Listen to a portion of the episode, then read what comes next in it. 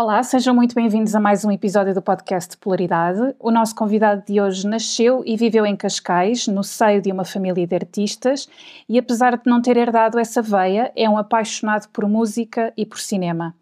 Diz ser fluente em sarcasmo e é jornalista na CNN em Londres há mais de 10 anos. Já vamos perceber como é que estas duas coisas podem funcionar em 2021.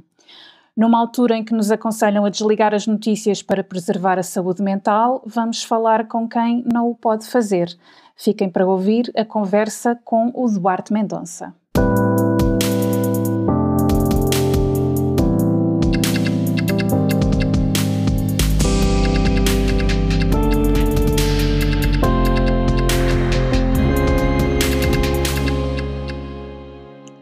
Olá, Duarte. Olá, Teresa. Obrigado por, por me receberes. Obrigadíssimo. Ah, obrigado nós por teres aceitado o nosso convite. Uh, devo dizer que tenho a certeza que tens muita coisa para fazer e por isso é um privilégio estar a, a falar contigo. Muito obrigado. Fico agradecido. Queria perguntar-te como é que estás e como é que está Londres nesta altura? Olha, Londres está, está a começar a abrir e já se sente um, um outro tipo de, de, ambiente e espírito, é muito porque as vacinas aqui estão a circular a uma velocidade uh, bastante elevada, as, as, pessoas estão cada vez mais a ser vacinadas, o que logo aí dá imensa confiança. E vemos já negócios a abrir, ainda com algumas restrições e tudo mais, mas pouco a pouco as pessoas começam a sentir que a vida está a voltar ao normal. Um, estamos também na véspera de, de vermos a, anunciada a, reabertura dos, dos voos internacionais, ou permissão de, voos internacionais, embora ainda não sabemos que restrições é que vêm de outro lado com isso, digamos, não é? Porque vamos ter que fazer certamente testes e talvez quarentena, mas enfim, vamos ver como é que isso corre. Mas, mas sei, isso é tudo tudo um bom sinal, eu diria. Eu estou entusiasmado para aquilo que está para vir aqui e, e, com o facto de poder regressar a Portugal, embora seja estranho para mim estar a dizer isto, porque eu acabei de voltar daí, tive aí quatro meses agora, tive desde dezembro até dia 5 de abril em Portugal. Uh, mas é sempre bom poder, poder voltar a casa e saber que o processo será, sem dúvida, facilitado. Sim. Eh, nem que seja só saber que podes vir, não é? Já, sim, sim, sim. Já há essa possibilidade. Imagino que Deixa-me super entusiasmado. sim. sim. Olha, eu disse que tu nasceste numa família de artistas e que não herdaste essa veia, mas é mais uma ilação do que uma certeza. Tu, tu confirmas que tens o gosto, não, mas não tens a aptidão? Todo, eu sou um artista, é, de maneira diferente, mas no meu dia a dia com as pessoas, eh, acho que acho que isto está uma coisa que ainda me corre no sangue. Não ponho na prática que se calhar como como a minha mãe o pôs, ou como o meu, ou como continua a pôr, inclusive, ou o meu avô, ou a minha avó, por exemplo, mas, mas é uma coisa que, que assim está muito dentro de mim, aquele, aquela loucura quase que vem com, com o artista e a sede pela, pela cultura também e o conhecimento são tudo coisas que, que, que me estão muito uh, no sangue e na minha personalidade, mas, mas sim, eu, em, em termos de pôr em prática, naquilo que é a execução, não, não virem para esses lados. Embora por acaso tenha sido uma coisa que eu, eu quando olho para trás, eu acho que podia ter dado um, um bom ator, sabes? Só que tive uma experiência traumática como miúdo no liceu e, e fugi, fugi dos palcos. E depois comecei a, a focar a minha energia e a minha, uh, o meu interesse pelas artes mais na, na escrita e, na, e na, na, comunicação, não é? Eu adoro contar histórias e adoro poder partilhar isso com, com pessoas e acho que foi um pouco por aí que depois comecei-me a virar muito para o, para o jornalismo. Uhum. Então, e que família de artistas é que, que, estamos a falar? Já disseste da tua mãe, do teu avô? Sim, portanto, olha, eh, a minha mãe e o meu pai estão os dois ligados ao mundo das artes. A minha mãe é cantora de jazz, foi, foi uma pessoa que começou a carreira na primeira primeira, vou, vou, eu digo isto com certeza, mas enfim, há sempre alguém que pode vir corrigir, mas minha mãe começou a carreira como cantora na primeira girls band em Portugal, que era as Cocktail, que era com ah, a Agatha e, e... Sim, a sério? E, uh, sim, sim, sim. sim, ah, eu lembro-me de ouvir a minha mãe falar nisso. Sim, isto aqui foi. Aliás, muita gente quando pensa em girls band em Portugal pensa sempre nas doces, mas as Cocktail vieram antes e minha mãe começou aí. Só que a minha mãe, embora houvesse um interesse na, na, na música pop e, e, e, neste tipo de. Em fazer carreira na música, na verdade, isto não era bem vocação dela, isto acho que foi uma, uma, uma forma de, de, entrar pela indústria adentro e de, de começar a, a, criar raízes no meio, mas na verdade a paixão dela sempre teve muito no jazz, muito por força do meu avô, portanto do pai da minha mãe, que, que é o Zé Viana, que é um artista multifacetado, não é? Ele é conhecido primariamente enquanto ator, mas também pintor, também foi ensinador, cantor, e ele, como era uma pessoa muito ligada ao mundo das artes, também com um, um, grande interesse no jazz, foi ele que começou a passar a música à minha mãe. E eu, por acaso, agora não me lembro das grandes referências da Michaela Fitzgerald, era uma das primeiras referências da minha mãe, através do, através do avô.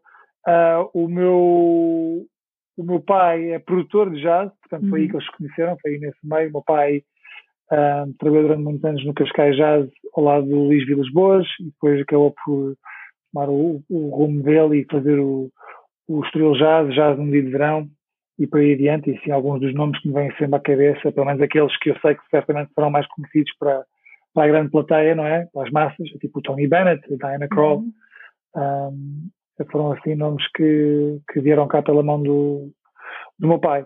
E depois, à margem disso, ainda temos, como eu já mencionei, o meu, meu avô, Zé Viana, e, e a esposa dele, a, a, segunda mulher, neste caso, que curiosamente não é a minha avó materna, mas foi a minha avó de criação, foi ela que esteve uhum. lá a minha vida toda.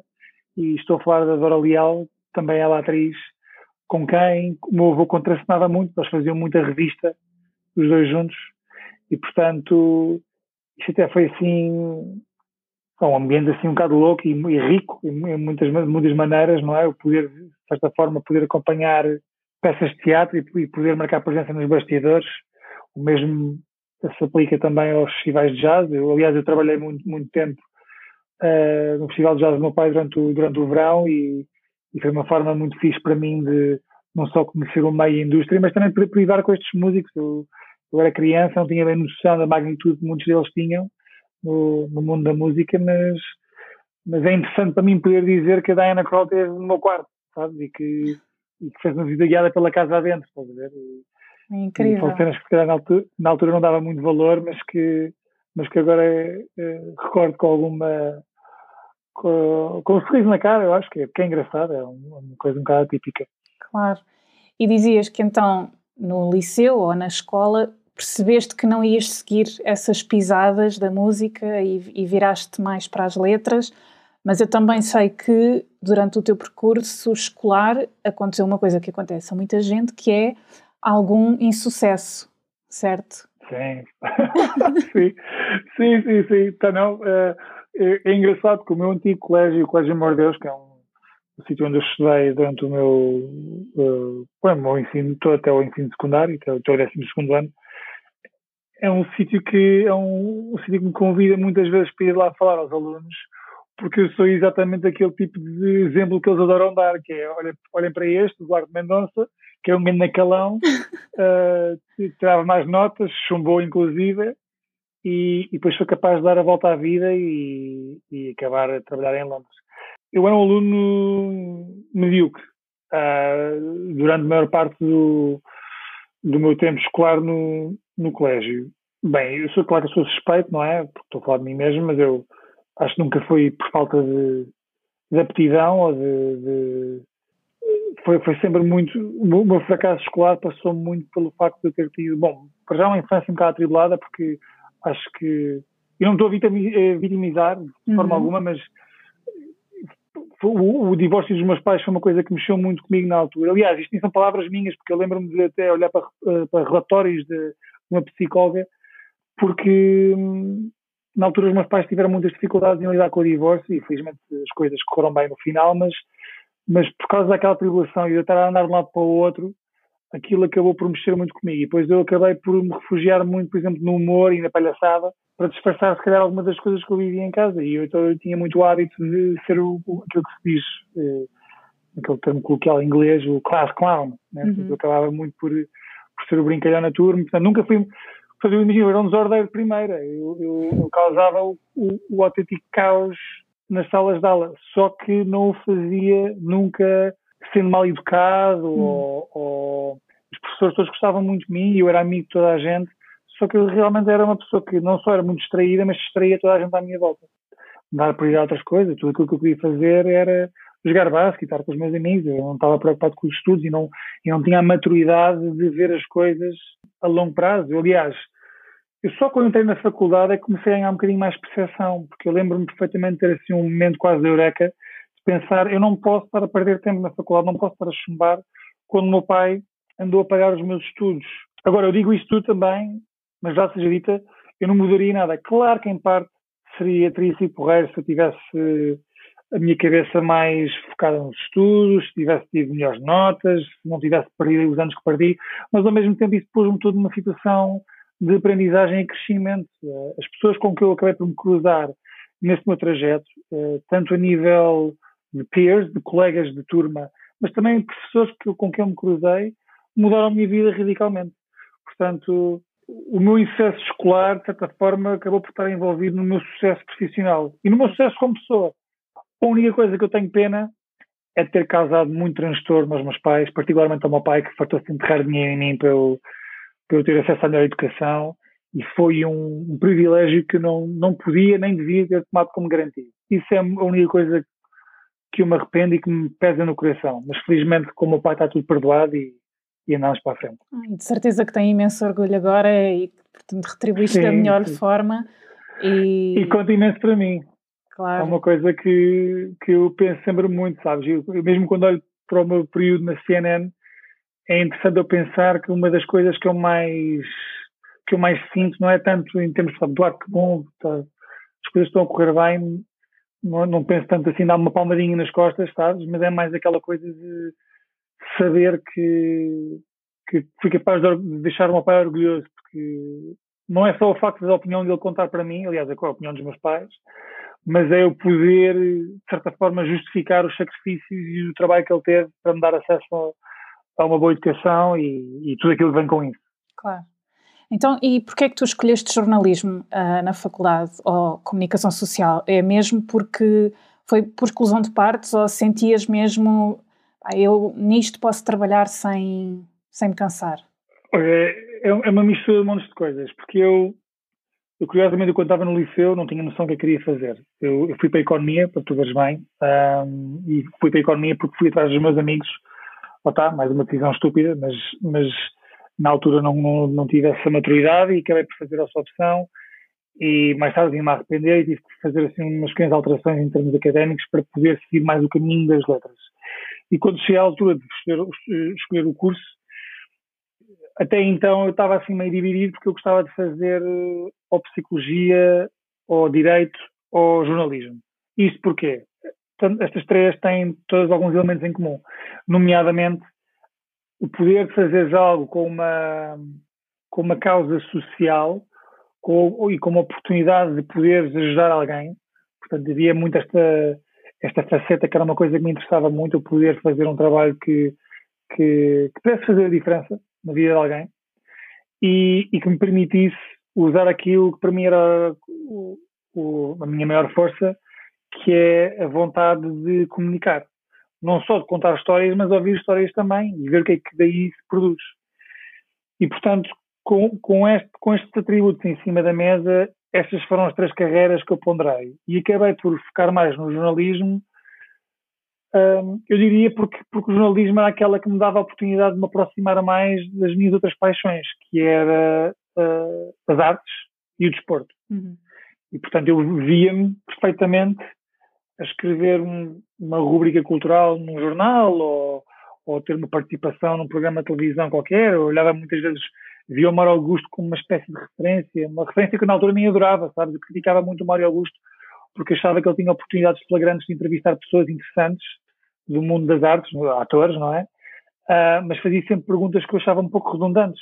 Mas eu não tinha na altura noção o que, é que era um junket e o que é que o junket implicava. É? Quando me apercebi que isto eram janelas de oportunidades de 5 minutos para conversar com atores que já ouviram as mesmas perguntas mil Fazer vezes. a diferença, não é? Exatamente. E eu aí percebi, coitado do Mário Augusto, ele, como é óbvio, tentou-se diferenciar e, e, e, que cabecinha deve ele ter, até porque ele deve ter um conhecimento muito, muito profundo de cinema, mas eu, lá está, como miúdo, não, não percebia disto.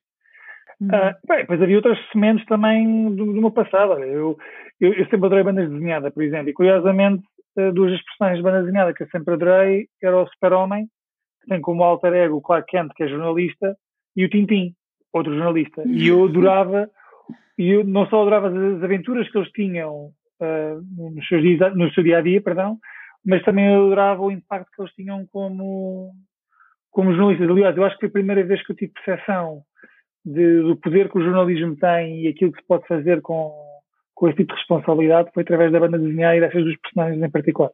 Ok, eu estou aqui a pensar que não há personagens de banda desenhada como farmacêuticos. Pô, tem, alguém tem que tratar disso.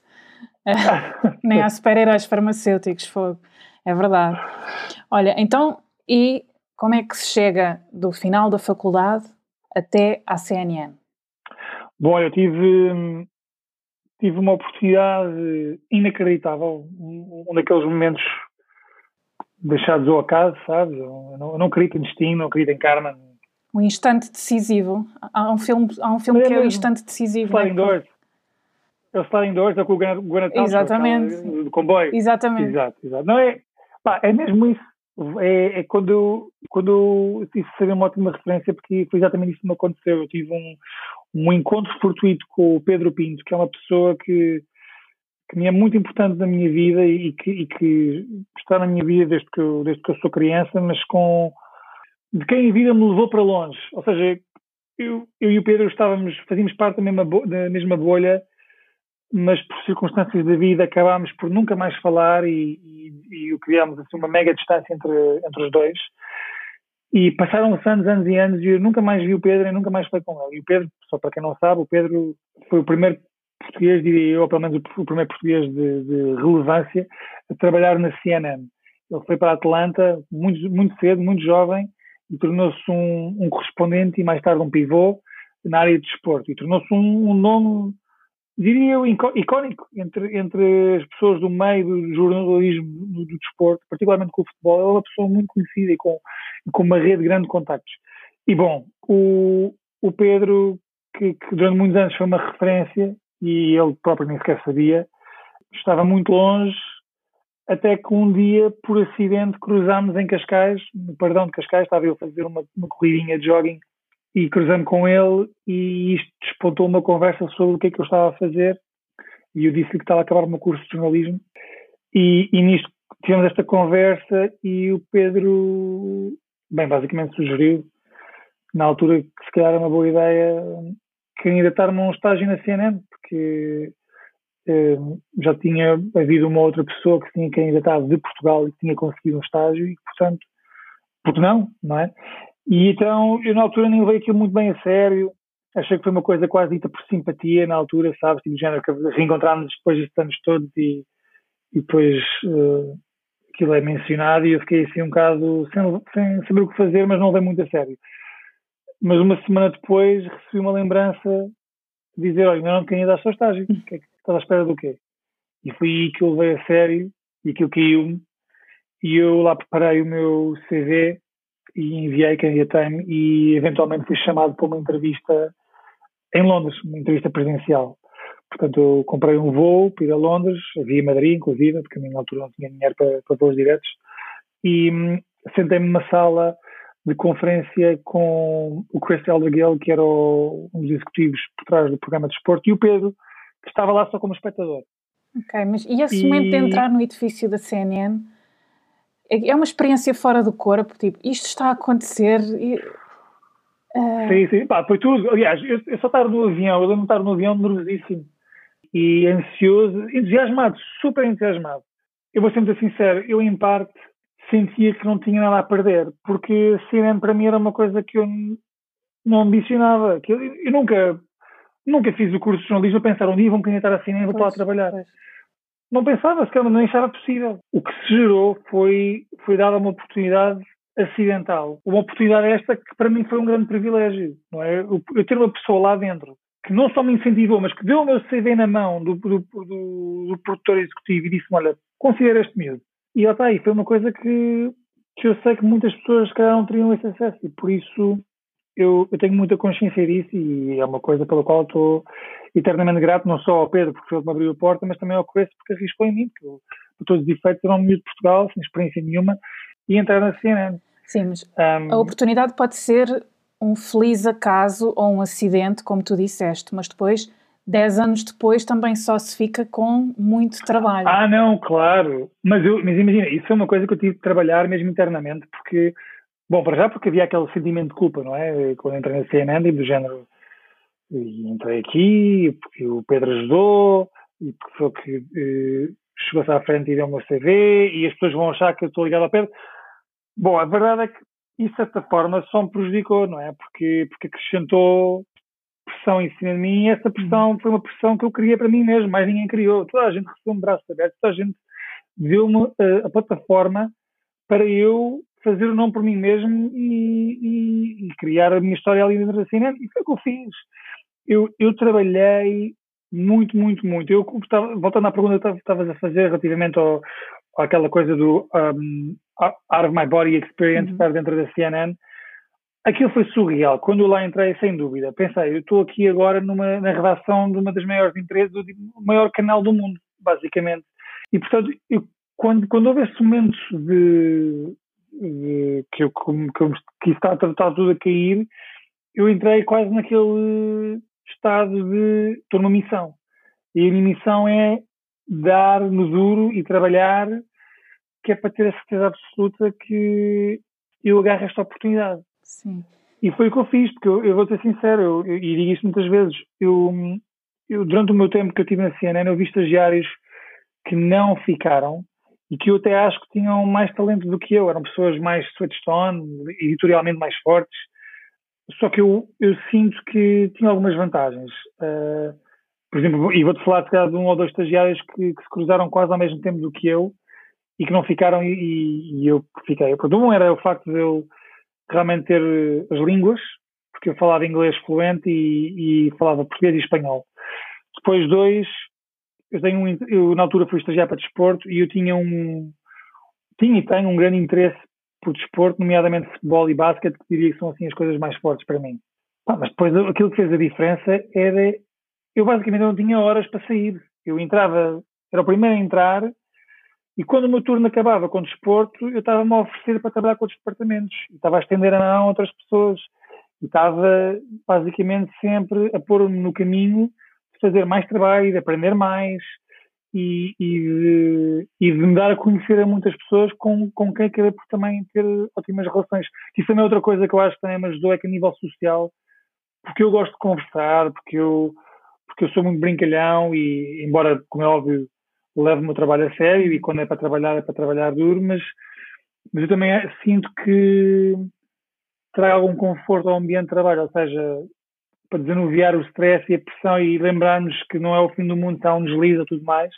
Claro que queremos exigência e queremos fazer o nosso trabalho bem, mas é preciso também sentir-se à vontade com quem está a trabalhar. Então, eu, nesse sentido, acho que sempre tive muita facilidade em integrar-me com as pessoas e, portanto, a combinação desses elementos todos foi uma coisa que, que me manteve lá estes anos todos, não é? Ao fim, de, ao fim de mais de 10 anos, continuo lá, já tendo trabalhado com várias equipas e tendo sido uma experiência incrível em, em todos os lados.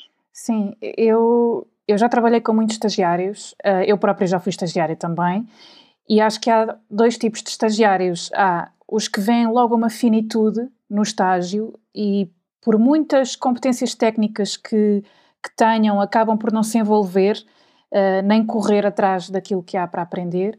E depois há outro tipo de estagiários que, tecnicamente, até podem estar aquém daquilo que é preciso, mas são muito prestáveis e até dá gosto ensinar, porque uh, depois eles também nos ajudam muito. Portanto, acho que isto é uma mensagem muito importante.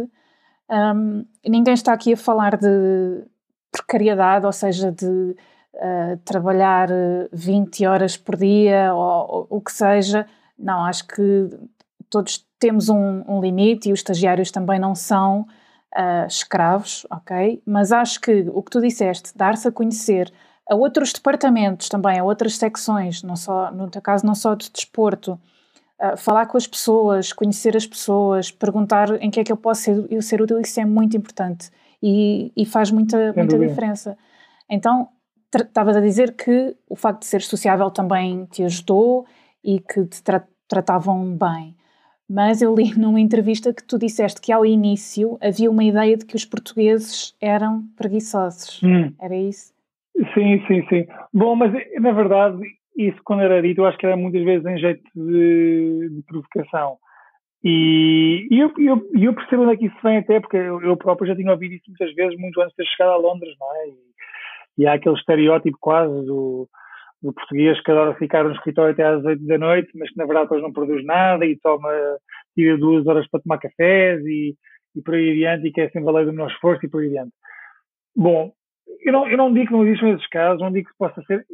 É para mim difícil falar com alguma autoridade sobre um assunto que na verdade não, não conheço muito bem, não é? São coisas que eu vou, são uns, uns que eu vou ouvindo aqui e ali, muitas vezes pessoas de quem eu confio, claro, e que têm experiência em, em diferentes indústrias, mas a verdade é que a experiência que eu tenho de, de, de, enquanto imigrante, e já nos 10 anos estou cá em Londres, é que eu sinto que todos os portugueses com, com quem eu me cruzei são pessoas que têm noção dos sacrifícios a que se tiveram que propor para poder estar, por exemplo, neste caso, para poder estar em Londres e para poder estar a trabalhar para uma empresa internacional. E sabendo muitas vezes o, o quão raro às vezes essas oportunidades podem ser, aquilo é certo e sabido que, que, para agarrar vais ter que trabalhar mais e vais ter que, que, procurar motivação, se calhar onde ela às vezes pode não existir. Mas eu, aliás, eu, por causa eu refiro o que disse, porque a motivação está lá. Uhum. Aliás, a motivação é, é continuar, é, é construir uma carreira e fazê-la desenvolver durante largos anos e, e tentar potenciar isso ao máximo com a experiência e o know-how das pessoas que já têm um background muito avançado aqui internacional. Isto é uma das vantagens, aliás, isto é uma das grandes vantagens de Londres, é que por ser um melting pot tão grande, com pessoas de todo o mundo, de várias indústrias, é, é uma fonte de conhecimento inacreditável. Portanto, isso é uma das grandes regalias que eu tive na redação, mas que assim que também tenho à, à minha volta por toda esta cidade e certamente outros imigrantes como eu sentem a mesma coisa quando vão trabalhar noutras indústrias e, e, e passando tempo com, com outras pessoas. Um, Portanto, agora essa ideia, que... essa ideia já não existe agora, até porque tens outros colegas portugueses, eu sei agora, eh, já há alguns anos Sim, a trabalhar eu, contigo. Eu, eu, sinto que dentro da CNN não. Uh, se calhar essa ideia continua a existir noutros meios.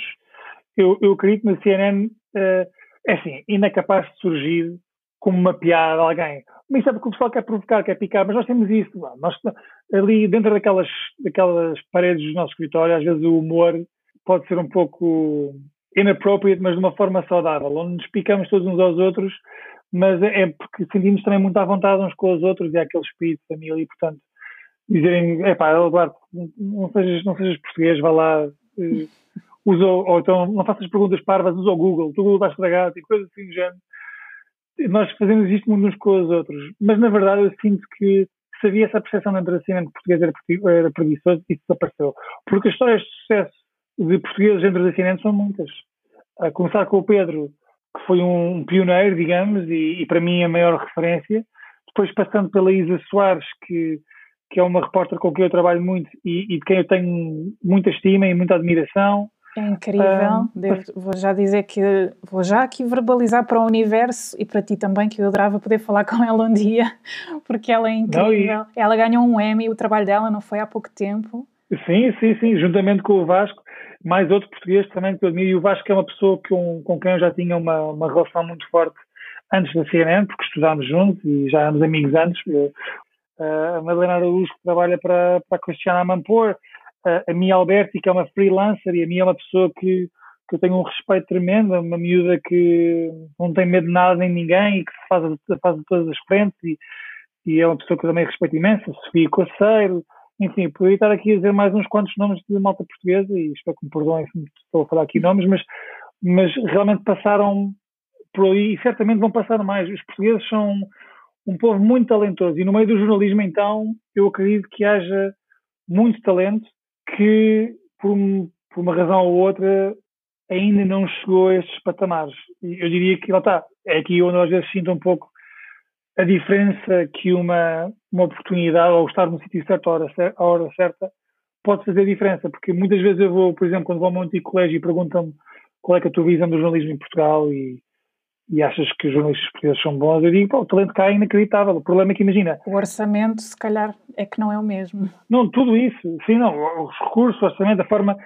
a, a, forma como. Eu também acredito que não é só orçamento. Acho que o orçamento é uma limitação gigante, sem dúvida alguma, mas eu acho também a visão com que as pessoas. Isto pode-me queimar, porque podem achar que eu estou a criticar e nunca mais tenho uma oportunidade de trabalhar em Portugal, mas eu, enfim, mas, eu, mas é uma coisa que eu, que eu, que eu acredito plenamente. Eu acho que há, há todo um sistema de operar em Portugal e, e o pessoal não sabe desse sistema.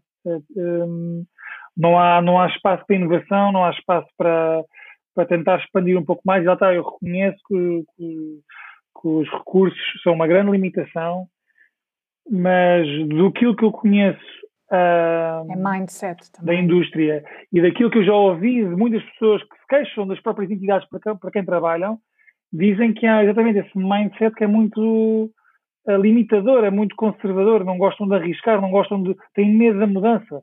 Sim. Olha, e tu, corrijo-me se estou errada, uh, tu não és pivô, portanto não estás muito à frente das câmaras, certo? Tu és produtor. Sou produtor. Queres explicar um bocadinho uhum. o que é que faz um produtor? E sim, o produtor faz um bocado de tudo. É tipo. É quase um circus master. Estou ali, basicamente, a, a coordenar uma série de coisas, desde a tratar da logística para cobrir uma história, e quando eu digo logística é tratar de arranjar um câmara, tratar, uh, estar sincronizado com, com, com o meu correspondente, estar preparado editorialmente para que eu possa uh, trabalhar uma história editorialmente com a minha equipa, para vermos os melhores ângulos, tentar uh, chegar até fontes, criar contactos e por aí adiante, certificar-me que uh, temos todas as condições para poder estar no terreno de forma adequada e capaz de fazer o nosso trabalho, seja para fazer diretos ou seja para fazer news gathering para podermos montar as nossas reportagens, as nossas peças. Uh, sou um caso tipo a cola uh, entre na, na, equipa, entre, entre o câmara e o, e o correspondente, e também sou um mediador entre a sala da redação que está no escritório e depois nós estamos no terreno. E pelo meio há uma série de outras pessoas também com quem lidamos, uh, a equipa que trata dos diretos com quem nós fazemos a coordenação dos satélites, de, de, para saber que a nossa linha está, está funcional e que podemos fazer os nossos diretos, por exemplo, de forma eficiente. Portanto, há toda uma série de coisas que, que nós fazemos. Um, e que o espectador não vê, mas que, que, são muito, muito precisas. E tens alguma ambição de passar para a frente das câmaras ou não? É, é, é uma coisa que eu ainda não sei muito responder, sabes? Imagina, eu não tenho ambição de. Eu adoro, eu, adoro, eu adoro estar à frente da câmara. Adoro a ideia de, de entrevistar, que para mim, na verdade, entrevista para mim é só um outro termo para uma conversa. É? Eu, eu adoro a ideia de conversar com pessoas e eu vi-me a fazer isso uh, à frente de uma câmara, se fosse num programa ligado à cultura, por exemplo, lá está, uh, e referência do Mário Augusto à cabeça, se olhar num patamar mais, mais alto, um, um exemplo de uma coisa que eu sempre quis muito fazer era fazer tipo o Inside the Actors Studio, que era um programa que era feito pelo James Lipton, que ele sentava-se à conversa com, com grandes nomes da indústria do cinema. Sim, às vezes com elencos, com elencos inteiros, não é? De séries e... Exatamente, e era brutal porque, porque eram sempre conversas muito profundas, aquilo não era só com o intuito de promover o último filme que eles lançaram, aquilo, aquelas campanhas, assim, não, não seria a mesma coisa com o talk show host, que eles estão só ali fazer uma promo para o, para o, para o último filme deles. Não, eu, eu adoro a ideia de poder realmente expandir na carreira e na vida pessoal deles, muitas vezes, e de facto, e, e de obter respostas a porquê que tomaste esta carreira e quais foram as tuas referências e por aí adiante. E são coisas que me interessavam muito. Eu, como é óbvio, gostava de expandir isso um bocadinho mais, não só para falar com, com atores, mas também com realizadoras, com, com, com malta que escreve, com, com ensinadores, um, tudo com, com artistas no, no, mundo da música também. E, portanto, eu adorava expandir para isso tudo. Agora, estar à frente da câmara para fazer notícias é uma coisa que não, não, não me interessa, nem nunca me interessou e eu sinto quando mais conheço desse mundo, mais, mais me quero afastar. Adoro trabalhar no mundo das notícias, mas adoro o trabalho que eu faço por trás da câmara e não a ideia daquilo que eu poderia fazer à frente dela. Ok. Já percebemos uh, que tu és um apaixonado por cinema e por, uh, e por música. Aliás, uh, se quiserem saber mais sobre os gostos musicais e cinéfilos do Duarte, podem visitar o blog tão simples quanto isso, .blogspot.com. Hum onde também falas muito de outra das tuas paixões, que é o desporto, um blog que vais alimentando de quando em vez, mas que. Pouco, muito pouco hoje em dia. Mas tens, tens textos muito bons. Um, tu já conheceste Obrigado. alguém que querias muito conhecer assim, num backstage de um concerto ou numa antestreia de um filme? Como jornalista da CNN, já conheceste assim alguém que querias muito conhecer? Tanta gente, tanta gente. Fogo. Bem, no mundo do desporto, então, são demasiados os nomes para eu referenciar. Para tu veres bem, eu tinha um. Eu tinha um. Eu produzi, olha, foi, foi uma das poucas oportunidades que eu tive de trabalhar com o Pedro Pinto e foi das melhores experiências da minha vida. Que, porque, nós, porque eu e o Pedro trabalhámos juntos cerca de um ano, antes de ele sair da CNN. E isso para mim foi um ano muito enriquecedor. E, e trabalhámos juntos num programa de futebol que era o CNN Football Club. E, e basicamente era um. quase como um talk show, uh, onde falávamos todas as semanas sobre os jogos quentes da, da, Liga dos Campeões dessa semana. E, portanto, todas as semanas a acompanhar o Pedro tínhamos sempre pelo menos um jogador de futebol ou antigo jogador de futebol para estar on set. E, e nós éramos as pessoas que escolhíamos muitas vezes, ou, ou nas, nas conversas que tínhamos, eh, punhamos nomes em cima da mesa e queríamos entrevistar. Muitos destes nomes foram nomes que eu cresci a ver a jogar e para mim foi, era brutal dizer, olha, era, era tão fixe para entrevistar é Marcelo Desailly ou, ou David Ginolai e depois de repente de pôr o nome em cima da mesa para depois de repente para a semana termos estávamos a privar com eles ali na sala, era uma coisa surreal e algumas destas pessoas foram pessoas com quem eu com quem eu privei até bastante porque eu até mesmo pela minha natureza de adorar falar e, e, e de ser um sem vergonhas eu ficava imenso tempo à conversa com eles antes do programa e depois do programa. E às vezes eu acabava a seguir ao programa, tipo nos copos com o David Ginola, ou, ou a trocar mensagens com o Ian Wright, é uma pessoa com quem eu tive uma história muito bonita, porque foi uma pessoa que, que eu vi fazer coisas muito bonitas no mundo do desporto e, e, e enfim, foi, foi giro para mim ter privado de tal maneira com ele num âmbito profissional que me permitiu alguma partida pessoal mais adiante. Mas pronto, no desporto foram uma carrada deles. Mas, por exemplo, uma que me marcou bastante foi o Barry Jenkins, que é o realizador do filme Moonlight. Uhum. O, o, o, Moonlight é um dos filmes que me mais marcou na vida. Eu, eu lembro-me de ter visto isso no cinema com os meus dois melhores amigos e eu saí daquela sala completamente lavado em lágrimas. Eu sou um lamechas, eu choro por tudo e por nada. Então somos eu, dois. Eu, falar em memórias e ouvir música e coisas, eu facilmente me deixo levar pela emoção e e, e, eu sinto que sempre me fez muito experienciar as coisas de maneira diferente. E eu sinto que o Moonlight foi realmente uma das experiências mais incríveis que eu tive numa sala de cinema. E eu saí completamente fã do, do Barry Jenkins. E houve um dia, estava eu na redação e descobri que o Barry Jenkins ia estar lá como convidado a Christian Amanpour. Agora, isto pôs um problema, é porque nós temos como política evitar incomodar convidados de celebridades quando vão ao escritório. A não ser que eu faça parte da equipa que está a trabalhar com essa tal celebridade no programa. Portanto, neste caso, só a equipa da, da, da Amanpour é que teria acesso ao Barry Jenkins. Só que eu achei que aquilo era uma oportunidade demasiado, demasiado flagrante para eu deixar passar. Porque, por outro lado, porque é um filme que marcou muito, porque cinema tem uma grande influência na pessoa que eu sou, através das histórias que, que, que eu vi e ouvi, através das personalidades que eu, que eu vi no grande ecrã e muitas das quais e identificando algumas características que me iam moldando e portanto eu, eu, eu, sinto que sou um bocado um fruto de, de, de várias artes e em particular o cinema que, que, me ajudou muito. E aqui com o Moonlight é, é, acho que era uma coisa de tal forma forte que eu achei que seria bonito eu poder partilhar isto com o realizador. E, portanto, eu tive ali a ganhar coragem para falar com, com o Barry e, e, fiquei à espera que ele saísse do programa para se ir embora e tive a, a decidir até à última se haveria de falar com ela ou não. Eu vejo o Barry Jenkins a entrar no elevador com uma pessoa da, da equipa da Amanpour e mais dois acompanhantes, penso, se não me engano. E a porta do elevador está a fechar e eu entro na. Aliás, eu não entro, perdão. Eu, eu não deixo a porta fechar e digo: Barry, só quero dizer, sou um grande fã, vi o Moonlight há pouquíssimo tempo e foi o melhor filme que eu vi este ano e certamente um dos filmes da minha vida e por isso quero-te agradecer. Foi uma coisa que mexeu, mexeu muito comigo. E ele levou as mãos ao peito e disse: Meu, muito obrigado por dizer isso, isso significa imenso. Mas ele, ainda para mais, ele disse isto e, e eu não senti que foi uma coisa que se diz, que tenho que dizer. Simpatia. Eu, eu senti toda uma empatia e toda uma um sentimento genuíno por trás da forma como ele até se expressou fisicamente, até a expressão, o rosto dele.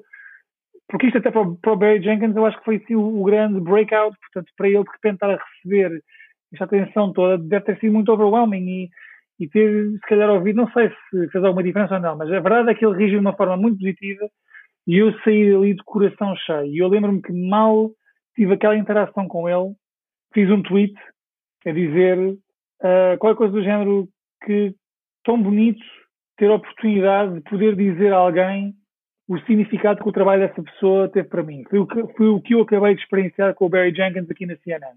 E o Barry fez um retweet e começou-me a seguir de volta no Twitter e dizer Duarte, pá, foi incrível, foi o melhor momento do meu dia.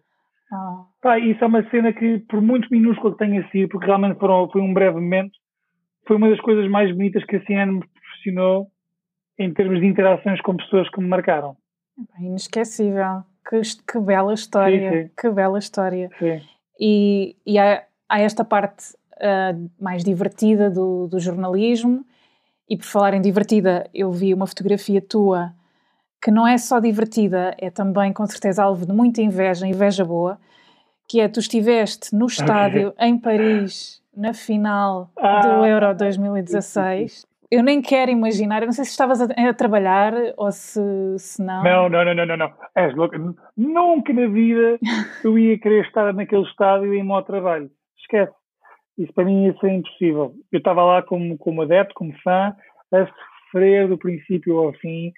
Foi, foi uma experiência inacreditável. Foi, olha, foi, foi através do Pedro que, que o Pedro Pinto, que quando saiu da CNN, uh, pouco tempo mais tarde, que eu trabalhar na UEFA, e foi ele que, que me arranjou bilhetes para ir ver o jogo com ele. E, bem, foi um momento uh, tão marcante para mim como para o Pedro. Aliás, eu, o Pedro é uma pessoa que se emociona também, se calhar não tanto como eu, mas é uma pessoa que. Porque eu, porque eu realmente choro por tudo e por nada, mas, mas o Pedro. Eu vi-o emocionado algumas vezes na minha vida, mas nunca ouvi-o chorar daquela maneira como, como o vi depois do final do jogo, que ele estava completamente, emocionalmente de rachos, mas super contente. É que, não, é, não foi só a vitória nesse jogo, não é? Foi tudo aquilo que aconteceu durante o jogo, foi, foi tudo. Isso tudo. foi. É, é inesquecível ver na televisão e nem quero imaginar ao vivo. Não, olha, bem, é vou só dizer, por exemplo, eu lembro-me de chegar ao estádio, uma das coisas que eu achei piada, olha, naquele programa de futebol que eu falei ainda há pouco tempo, uh, onde conheci vários jogadores, houve um jogador que eu adorei conhecer nesse programa, que foi o Gais Camendieta. O Gais Camendieta é um dos, é um dos melhores jogadores da história do futebol espanhol. É um, é um, é um, um, um jogador que, que teve, eh, que representou o Valência, o Barcelona e a Lazio, sempre a jogar ao, ao nível de elite. E quando o conheci também tive a oportunidade de dizer que era um grande fã, eu também sou um desbocado e, e começo logo a pôr os meus sentimentos todos em cima da mesa e digo logo sou um grande fã e sofro por isto e por aquilo e não sei o que, não sei o que mais. Uma coisa que para mim aconteceu e que eu fiquei muito contente foi eu estava a entrar no estádio e eu assim, Duarte, Duarte! Eu olhei à minha volta, quem está a dizer o meu nome? E era o gajo que a minha dia está a chamar por mim, uh, mesmo por trás. Então estás cá, pá, vais, vais, vais sofrer por Portugal, estou a torcer por vocês e não sei o quê. E eu fiquei, bem, para já é super radiante ter um jogador uh, com o passado que ele tem a nível internacional e a nível de clubes, a reconhecer no meio de, de um mar de gente e a fazer questão de me chamar e, e de me dar um voto de confiança e dizer, pá, estamos a torcer por ti. Uh, achei isso muito fixe. Depois, a partir do momento em que entramos no estádio e realmente temos uns lugares incríveis, literalmente na minha, na minha fila à frente tinha o Jorge Andrade, o Miguel e o Beto, antigos jogadores do, do, Porto, do Sporting e do Benfica, os três enquanto amigos a ver a bola, num ambiente super curtido. Nós metemos logo conversa com eles, tirámos uma fotografia com eles, eles foram os castiços de primeira, foram muito simpáticos. E o momento a seguir à, à vitória, e isto já foi também outra história que eu achei brutal associada a este momento, foi no regresso ao, ao hotel, como eu estava com convites da, UEFA, nós viemos num autocarro providenciado pela UEFA para voltarmos ao centro de Paris. E eu, quando estou estou a entrar dentro do autocarro com um amigo meu, e estou a voltar ao meu lugar, e estou a fechar, e maluco, e aos berros, e estou completamente noutro, num, pá, num estado de espírito completamente descontrolado. E o meu amigo está comigo diz-me, Duarte, Duarte. E assim, tipo, a tentar me acalmar. Miguel, o que é que foi? Tipo, estamos a celebrar, o que é que se está a passar? E ele faz-me assim para o lado, tipo, a cabeça, assim um pequeno movimento e dizendo, olha para aqui, olha para lá. E eu olho para o lado e está o Alex Ferguson. Ah. Que, que era um antigo treinador do Manchester United, de, de, possivelmente uh, o melhor treinador da história do futebol, ou um certamente considerado um dos melhores jogadores da história, um dos, perdão, um dos melhores treinadores da história do futebol. E, estava Sim, no e aquilo foi surreal. Ele estava no autocarro, literalmente, no banco atrás uh, de mim e do meu amigo Miguel. E pá, pronto, eu já completamente noutra, meti conversa com ele. A sério? E, e quando e já meti conversa com ele e começámos a falar sobre o Cristiano Ronaldo, porque o Alex Ferguson foi a pessoa que moldou o Cristiano e tornou no jogador que ele é hoje em dia. Porque o Cristiano chegou ao Manchester, tinha ele 17 anos e, portanto, era, era muito miúdo e o, e, o, e o Ferguson pegou nele e, e foi moldando. E, e portanto começámos a, a, falar muito sobre então, está orgulhoso pelo seu menino Ronaldo, ganhou hoje o europeu e tudo mais, e ele radiante, super, pá, de coração cheio, aquele orgulho quase pai, sabes, de, de, poder presenciar um momento tão, tão emblemático na carreira de um jogador que significa tanto para ele, depois começámos a falar do interesse, eh, no, no interesse, no número que ele tem por Portugal, e ele a falar dos vinhos portugueses e tudo mais, e tudo isso foi muito giro, e depois, e em cima disso, uh, há uma outra voz que se junta à conversa, que esteve ali sentado ao lado do Alex Ferguson o tempo todo, que foi o David Moyes, que na altura também, eh, não, não era na altura um treinador do Manchester United, mas foi, na mesma, por volta da mesma altura ele tinha treinado também Manchester United, também, também era um, um nome de, de, de, renome, com algum peso no, no, no, futebol internacional. E nós nem tínhamos reparado que ele estava lá, porque estávamos tão focados no Alex Ferguson, estávamos tão starstruck pela presença daquele homem ali, que nem reparámos que ao lado dele estava outro grande treinador. Um, portanto, toda essa experiência foi uma, uma cena surreal. Agora, isto não foi através do trabalho, mas eu, sem dúvida, tive muitas oportunidades através do trabalho que, que foram incríveis. Claro. Um, eu diria que, por exemplo, a maior, o maior gig da minha vida, uh, o evento que eu, que eu mais tive, mais privilegiado me senti em, estar presente e poder trabalhar, foi o Mundial no Brasil em 2014. Uhum eu nunca na vida sonhava que a CNN ia me enviar para o Brasil para cobrir isto. Uh, mas a verdade é que enviaram-me, estive lá 38 dias a trabalhar com a Isa Soares, que foi na altura que até que me aproximei mais dela e criámos ali uma parceria muito interessante e aprendi muito com ela naquele espaço de tempo. E até foi uma parceria bastante interessante, porque imagina, a Isa tem uma cabeça inacreditável e, e ela domina o mundo das notícias como pouca gente. Mas ela, em termos de conhecimento esportivo, já é um pouco mais limitada. E isso para mim foi incrível porque foi uma oportunidade de eu me fazer valer pelo meu conhecimento do futebol e os contactos que eu já tinha na altura. E, portanto, consegui trabalhar com ela muito bem, onde senti que ela conseguia ir para o ar todos os dias muito confortável, porque antes fazíamos o trabalho para que ela pudesse estar o, o máximo bem informada para poder fazer os diretos dela. Uhum. E fizemos peças super interessantes. O conteúdo que nós estávamos a fazer nem era conteúdo a nível desportivo, era mais conteúdo de interesse humano. Ah, e foram tudo coisas que, que, que, me aproximaram muito também do Brasil, em particular do Rio de Janeiro. E é uma experiência da qual nunca me vou esquecer. Imagino que sim. Depois houve outras experiências, se calhar, mais pesadas, das quais eu tenho muito orgulho e, e, e sinto felicidade por ter tido a oportunidade de contar essas histórias mas já são num teor mais, mais pesado. Sim, eu também queria falar do, do lado menos divertido, vamos dizer assim, do, do jornalismo. Como eu disse na introdução, é muito comum aconselharem-nos a, a desligar as notícias para preservar a nossa saúde mental. Como é que alguém que trabalha num canal com emissão contínua de notícias, 24 horas por dia, consegue manter-se à tona emocionalmente, especialmente depois deste tempo todo que vivemos de pandemia, que ainda continuamos a viver, mas que já foi bem mais, bem mais dramático do que o que está agora, como é que tu te consegues distanciar emocionalmente, uh, especialmente quando não dá para sair com amigos, beber copos, ir a um jogo de futebol ou de basquete que tu, que tu tanto gostas, uh, como, é que, como é que tu fazes isto? É difícil, mas, mas, mas é, é possível. Bem, eu eu, como te disse, eu sou uma pessoa que ainda para mais é muito emocional, não é? Isso às vezes põe-me num, num, num, lugar mais de risco porque acabo por me envolver mais nas histórias que ando a cobrir e, e de certa forma isso requer mais trabalho da minha parte para poder criar essa barreira bem, para já para cobrir as histórias de forma imparcial, não é? E depois para também não me deixar levar naquela corrente, muitas vezes, de negatividade, que é assim que se pode dizer uhum. em, português. Eu, eu não me consigo bem explicar. Eu, eu, tenho, eu tenho sorte de ter para já uma, uma, uma grande suporte, uma grande rede de suporte, tanto em casa como à distância remotamente e no meu próprio ambiente de trabalho. E, portanto, eu procuro muito esta rede de suporte para criar o equilíbrio em mim. E depois também uma coisa que eu procuro muito fazer é criar também o balanço através das atividades que eu, que eu gosto de fazer.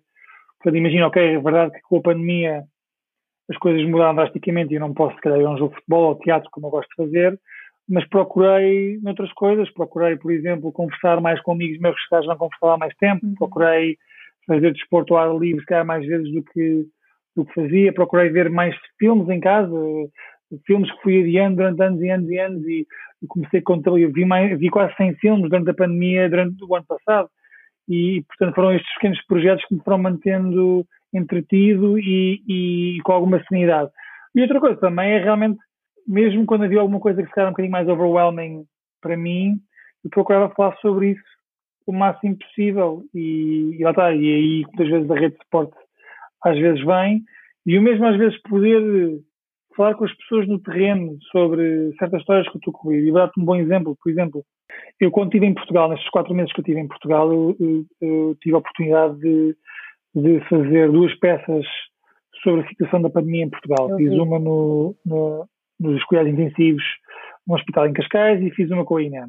E, e esta experiência deu-me uma oportunidade única de poder falar com as pessoas que vivem a pandemia de uma forma completamente diferente da nossa, não é? E que, e que veem a dor e o sofrimento que isto causa todos os dias. E o facto, o simples facto de eu poder conversar com eles não só ajudou-me a dissipar algumas das dúvidas que eu tinha, mas também a, a, lidar com algumas das dores e frustrações que eu também ia adquirindo pelo processo, mas acima de tudo também pôr as coisas em perspectiva. É? E uma das coisas que eu vi é, como é óbvio, isto não invalida o desconforto que eu tenho, ou os medos que eu tenho, mas de certa forma relembra-me que há pessoas numa situação bem pior e eu tenho que ver isto como uma oportunidade do que é que eu posso fazer para tentar aliviar a pressão do trabalho deles, ou como é que eu posso fazer para espalhar a mensagem.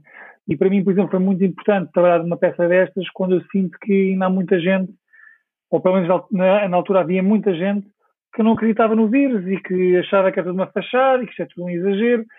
E, inclusive no meu círculo de amigos, muitas pessoas que, que não levavam a pandemia, a pandemia a sério, e se calhar a partir do momento em que tiveram alguém do núcleo duro a ver aquilo de perto, eu vi com os meus olhos, eu estive dentro de sala de cuidados intensivos. Eu, eu vi, e, eu vi a peça e, ainda por cima, foi na e, altura em que Portugal era o pior país do mundo uh, a nível de mortes e, e de, de internados, uh, portanto sim, acho que não deixou margem para dúvidas. Uh, Exato, e, e às vezes é, é um processo complicado porque estamos a, a competir muitas vezes com pessoas e, e, indústrias e plataformas que não devíamos estar a competir porque são, são, são, são plataformas que, na minha opinião, não merecem estar lá porque eles têm um intuito não de oferecer os factos e verdade às pessoas, mas a única, a única agenda deles é de estabilizar e criar uh, misinformation. Sim.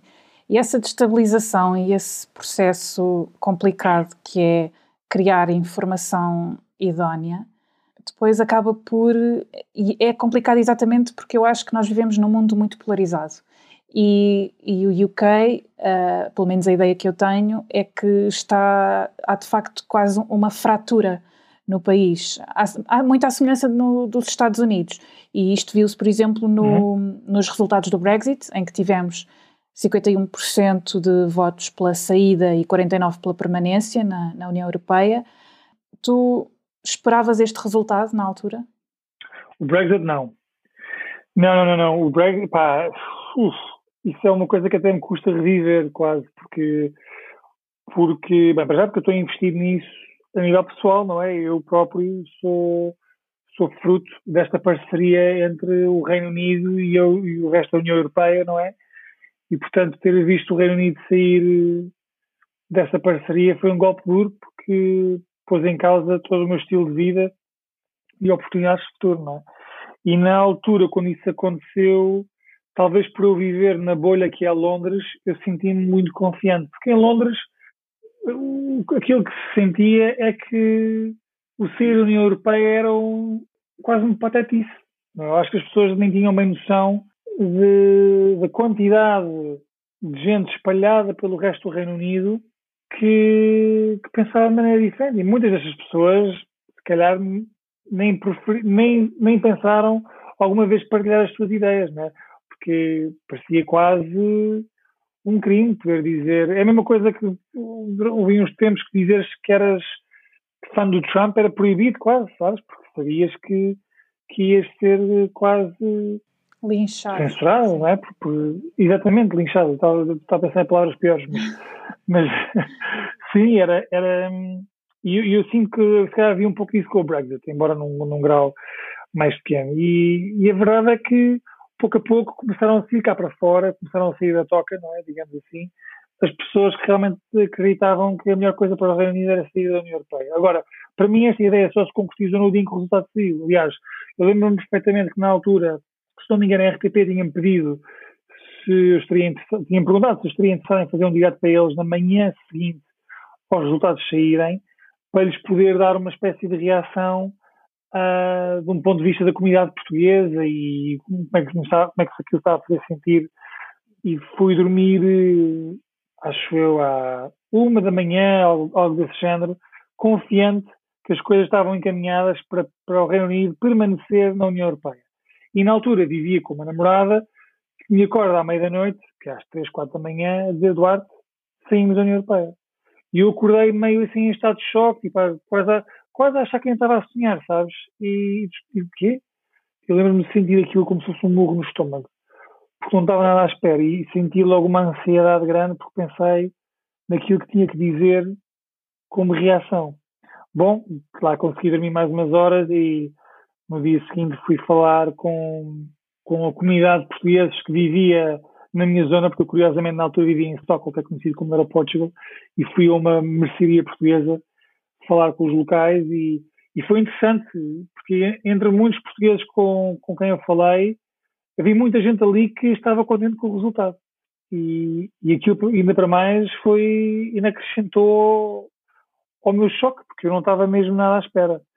Um, Mas tu achas que, que, essas pessoas qual... estão devidamente esclarecidas sobre as consequências uh, da saída da União Europeia ou um, de onde é que vem esse, esse voto a favor? Qual é, qual é essa motivação? Conseguiste perceber? Imagino que já tenhas trabalhado em imensas peças uh, sobre, o, sobre o Brexit, Sim. portanto achas que vem só de um lugar de, de intolerância e de, de medo que infelizmente parece ser transversal no mundo? Tens muito disso, tens muito medo e intolerância, tens muito o sentido de grandeza e de superioridade, né? porque o Reino Unido, o Império Britânico, e, e vamos devolver ao Reino Unido aquilo que it's rightfully theirs or it's rightfully ours.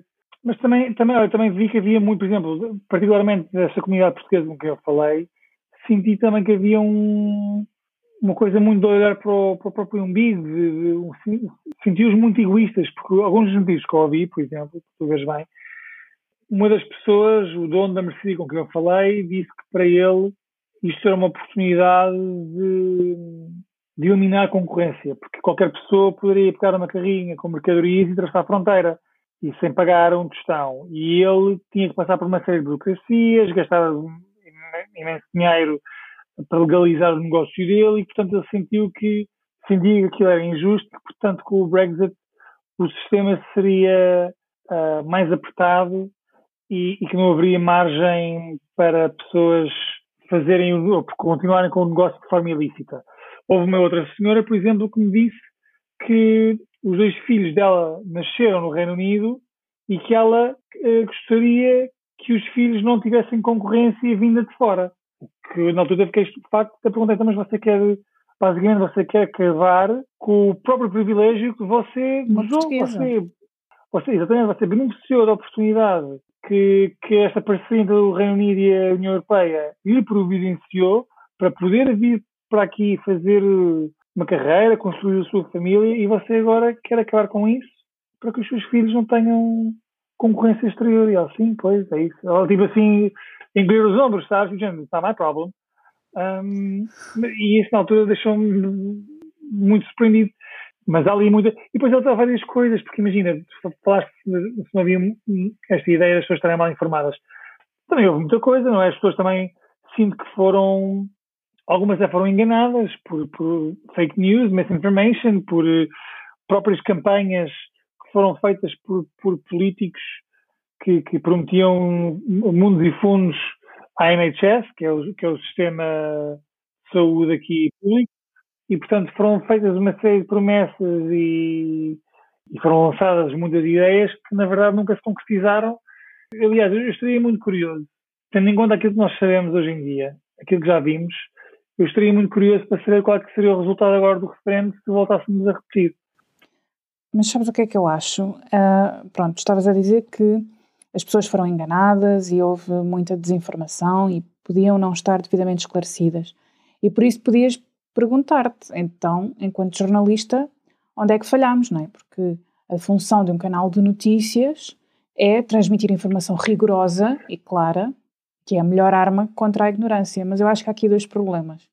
O primeiro é que as pessoas só procuram e só se focam na informação que valida o seu ponto de vista. E as redes sociais ajudam muito nisso, e já todos sabemos. E o outro problema, que também está um bocadinho relacionado com isto e com a polarização que eu falei há bocado, é que falta diálogo. Mas diálogo a sério, não é uma discussão acesa em televisão. E aqui até estou a falar mais da realidade portuguesa, que é a que eu conheço melhor. Mas eu sinto que hoje em dia está cada pessoa metida na sua trincheira, pronta a disparar contra quem não concorda com ela. E eu nem te vou ouvir se estás contra mim. Uh, acho que há poucos debates construtivos em que vemos uma troca de argumentos com, com clareza. Uh, portanto, acho que faz falta ouvirmos todos os lados e procurar várias fontes de informação, desde que sejam credíveis, claro. Não sei se concordas. Sim, sim. Eu acho, acho que acho que acertaste na mousse e, e, realmente falaste esses seus pontos de uma maneira uh, com os quais eu me identifico imenso e, e vejo que isso é realmente um problema eu, enquanto jornalista e trabalhando com muitas pessoas que, que respeito e admiro, eu sinto que as pessoas realmente dedicam-se corpo e alma ao seu trabalho e, e, aqui às implicações que o trabalho traz. E isto, muitas vezes, é a procura de, de providenciar as pessoas com as ferramentas para, para se movimentarem no seu dia a dia, é? para poderem tomar decisões e para poderem ou tomar partidos ou, ou, ou pelo menos, até diria, num grau mais pequeno, incentivá-las a fazer ainda mais pesquisa e que eu acho sempre interessante. Imagina, claro que eu gosto de acreditar que nós somos uma que a CNN é uma fonte credível e que oferece muitas das respostas que as pessoas procuram, mas também sou capaz de dizer que, que acho saudável procurar as outras fontes de notícias para poderes pôr tudo na balança e tentares tomar decisões. Agora, a mim custa-me é quando essas outras plataformas são plataformas que não têm histórico nenhum, nem credenciais nenhumas no mundo do jornalismo e que na verdade só estão ali para, lá está, para socializar, que foi o que eu falei há pouco tempo. Eu sinto que é uma luta muitas vezes ingrata porque realmente há tantas ferramentas para, para, para ampliar, para amplificar as vozes de, de, pessoas que não têm qualquer tipo de, de, responsabilidade ou consciência social e que só metem cá para fora aquilo que lhes interessa, um, sejam palavras que são de autoria delas próprias ou, ou palavras de outros que eles acharam por bem. Imagina, um simples retweet no Twitter muitas vezes pode ter uh, danos muito grandes. Um, pessoas que não são próximas a porem, a publicarem artigos no Facebook que não são devidamente pesquisados. E eu com uma pesquisa de um minuto no Google consigo dizer, olha, isso foi mentira, essa pessoa nunca disse isso, essa pessoa nem sequer existe, coisas assim absurdas deste género, estás a ver? E, e é complicado quando tens centenas de pessoas e milhares de pessoas e milhões de pessoas a, a ir por este, por este caminho onde só causa cada vez mais confusão e, portanto, mesmo para um meio como a CNN, tendo 24 horas, tendo, tendo o, o, alcance que tem, mesmo assim é difícil combater isto tudo. E depois, ainda para mais, para muita gente, empresas como a, como a nossa têm se tornado inimigo público número um, quase, não é? Porque há muita gente que não se identifica com aquilo que, que nós reportamos e nós não é que. Eu não posso falar pela empresa, não, não me cabe a mim, nem, nem eu tenho essa autoridade, nem sinto que, que me cabe, nem seria sensato da minha parte fazer isso. Mas uh, do que eu sempre senti e, e podem chamar ingênuo ou podem até acusarem que eu estou a mentir, mas eu acredito com o coração que não, não, há, não é como se houvesse assim uma agenda, um plano maquiavélico de, de tropar os factos e de mentir às pessoas. Nada disso. O, o nosso trabalho é feito com, com rigor e com seriedade e com o intuito de realmente ajudar as pessoas a estarem bem informadas. Eu não, não estaria confortável no meu trabalho se sentisse que não era o caso. Pois. E portanto, até às vezes até fico um bocado magoado quando há, há embora já tenha aprendido a não levar isso de forma pessoal e desligar um pouco disto, mas quando no início surgiam estas acusações de, de, de, vocês estão feitos com o governo, ou teorias da conspiração, sabes? E pá, mas estás-me a acusar a mim que me há imensos anos de ter qualquer tipo de agenda em, em querer beneficiar, por exemplo, uma, uma agência farmacêutica ou um determinado governo, quer que seja. Não. A nossa responsabilidade aqui é informar as pessoas e uh, vai-me falhar a expressão em português, mas é to make the powers that be accountable. Estamos a, a, a deixar as pessoas a responsabilizar as pessoas no poder e a deixá-las em biquinhos de pés. A nossa ideia é deixá-los lá quase nervosos, cometer erros, porque nós estamos lá para certificarmos que, que eles estão em xeque, sabes? Que, que, que, estão a exercer as suas funções dentro da lei e dentro da sua responsabilidade social e coletiva. Um, e nada é inconsequente, não é? Tudo tem consequência. Nada, nada, nada, nada. Bem dito. Sim. Olha, e o teu sarcasmo? Uh, Ajuda-te uh, nesta leveza que é necessária para preservar a saúde mental que eu, já, que eu já disse? Já te pôs em problemas nesta era tão politicamente correta? Como é que é? Já, mas eu, eu sou muito sensível em, em esferas públicas. Eu às vezes parece quase sou um bocado formal quando falo, se calhar em conversas assim como, como a que estou a ter contigo. Eu sou muito, está, como eu disse, sou muito apalhacinho e gosto de muitas vezes dizer coisas possivelmente podem ser controversas, mas eu digo-as em jeito de sátira, porque são coisas que eu não acredito, não é? Eu, eu quase que estou a fazer, estou a gozar com a própria personagem que eu encarnei, não é? Eu sei que não sou comediante e, portanto, perco muitas das liberdades que vem com um comediante, não é? porque há uma, toda uma liberdade de expressão e que, que se ganha com, com, com, esse ramo, por exemplo, onde não se, não sou tão. Mas daí cabe-me eu escolher também o meu, meu, público, não é? o meu, meu target, e por isso é que eu muitas vezes foco em, em ambientes onde estou com pessoas que me são chegadas e com as quais eu me sinto à vontade para dizer o que eu quiser, porque sinto que conhecem o suficiente para perceber que aquilo que eu digo vem com sarcasmo e em jeito de sátira eu cresci a ver Monty Python. Ver, o, o, o, tipo de humor que eu, que eu cresci sempre foi muito à frente do, dos anos onde apareceu e sempre ali um pouco arriscado às vezes. Portanto, eu uso isto muitas vezes como forma de aliviar a tensão uh, de situações mais, mais pesadas. Também não sou maluco, não, não vou dizer coisas completamente descabidas e se calhar já, já arrisquei quando não devia, mas eu acho que fruto de, pelo menos gosto de acreditar, fruto da minha natureza uh, e das relações que eu fui estabelecendo ao longo da minha vida, eu acho que nunca me cruzei com alguém que tivesse levado a sério quando se calhar disse alguma coisa que poderia ser mais mexida. Mas, Mas certamente eu... ajuda-me a criar algum equilíbrio. Eu, como adepta e praticante do humor negro, Sim. e também não sou humorista, claro, uh, sinto que já estou a perder um bocado esta característica. Parece que não a posso usar em lado nenhum. Achas que mesmo o humor britânico, que é tão típico, o sarcasmo, uh, está em perigo de extinção? Corremos esse risco agora que está, que parece que está tudo muito mais sensível? Eu, eu espero que não. Eu, eu, espero que não. Eu acho que há um sítio e um there's a time and a place para o, para o humor e para a forma como é dita, quem é dito e tudo mais. Portanto, eu acho que é importante as pessoas não perderem noção disso para mim, o, mais importante daquilo que, do tipo de humor que usamos e quando usamos e tudo mais é a intenção com que ele é usado. Para mim, custa-me se alguém diz uma piada que eu sei que escondido por trás daquela piada realmente há uma, há uma vontade, há uma razão, há um, há um querer fazer. E isso deixa-me desconfortável. Ok, imagina, na minha na redação sou capaz agora de ser identificado por muitas pessoas como o Duarte que diz, diz coisas, às vezes, tipo baboseiras, completamente grotescas.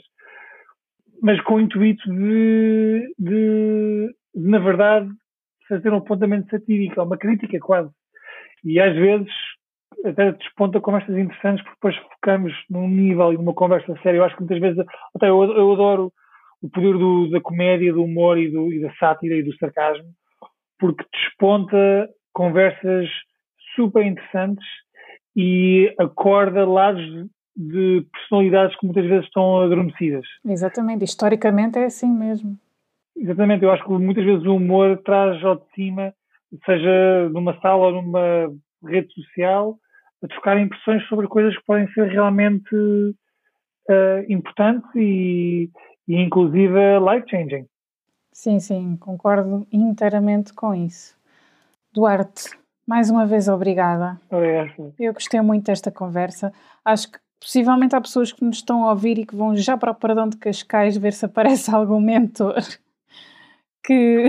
Olha, funcionou, funcionou para mim e eu sinto que há esta coisa de podermos ajudar uns aos outros e, portanto, eu sinto que tenho imensas pessoas que me procuram com, com, procurar conselhos e, e, e tentar conhecer um bocadinho mais o que é, é o ambiente da redação da CNN e, portanto, se calhar não é a mesma coisa que o encontro que eu tive com o Pedro no Perdão, mas, mas espero de alguma maneira também poder ser uma influência positiva e alguém que pode ajudar outras pessoas a seguir o, o caminho que querem seguir.